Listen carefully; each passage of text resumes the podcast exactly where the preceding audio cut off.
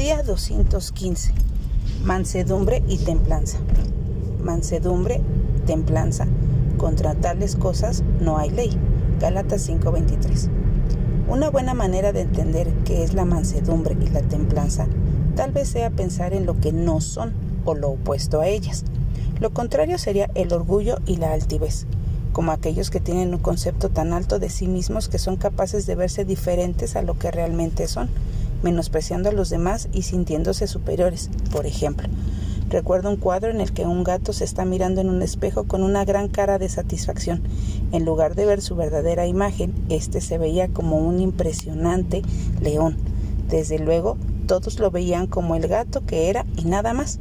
Nosotros como cristianos debemos considerar que la mansedumbre y la templanza no son cualidades naturales con las cuales nacemos, sino algunos de los ingredientes que nos da el fruto del Espíritu.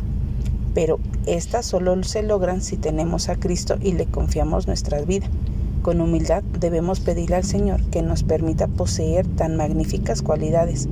Por esta razón es que nuestro texto termina con una afirmación.